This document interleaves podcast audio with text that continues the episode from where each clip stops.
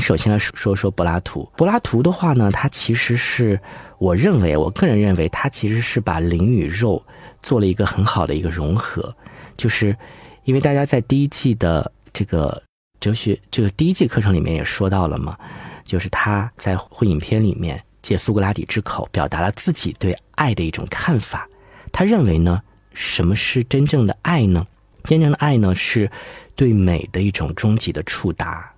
他所谓的这种美的状态是什么？就是要和对方有心灵的交流，在于和对方有心灵交流的基础之上，有了精神的契合的基础之上，再进行身体上面的交融。他认为是这样的爱情是灵与肉的一种结合，是对美的一种向往，最终是通往善的。为什么我们现在很多人都说不如我们来一场柏拉图的恋爱或柏拉图式的精神恋爱？就是因为，他特别注重的是精神上、灵魂上、心灵上的这种交流，但是呢，他又不排斥肉体上面的欢愉。他所谓的那种交融呢，一定是你有了精神契合的基础上，再进行身体上面的一种交融，那样一种状态就是真正的达到了灵和肉的一种。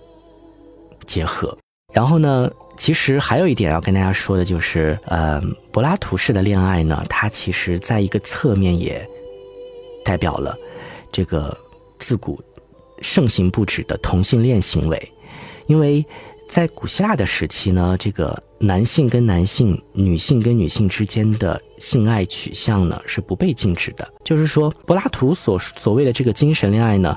其实它。有一部分是在指向的这个是是同性恋的这种这种这种倾向，而且那个时候的所谓的这种教育啊，就是说师生关系啊，它更多的是一种精神上面的一种爱慕跟吸引嘛，更多的是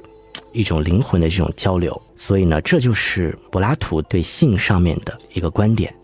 那这个呢，是在我们第一季课程里面也是有详细的一个阐述的。然后说完柏拉图的话呢，我们就说一说这个。叔本华，叔本华呢，他是就是第二季里面我们讲到的第一位人物。叔本华呢，他其实是非常非常的悲观，就是他认为呢，提倡的是就是要禁止欲望嘛，就是人因为有了欲望才会痛苦，怎么办呢？就是要去从根上去断绝欲望，要禁止禁止欲望。他认为性欲呢是生命意志最坚决的表现，就是。性欲的不断膨胀，就是一方面呢，人们在寻求性欲对象的状态，身体的这种这种饥渴的程度会让人处在痛苦当中；另一方面，即使性欲满足之后，他也只能获得一种短暂的快感，对吧？他只能获得一种短暂的快感，而且呢，他会还会带来一个非常严重的后果，就是生殖的活动诞生了一个新的生命，而这个新新的生命又要开始一轮新一轮的。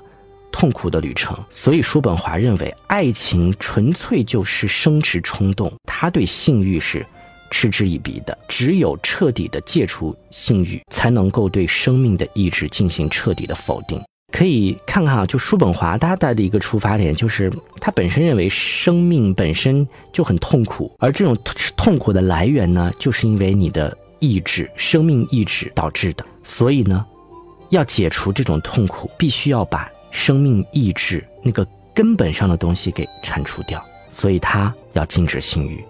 嗯，我不知道大家听第二季叔本华的时候有些什么样的感触，大家可以聊一聊。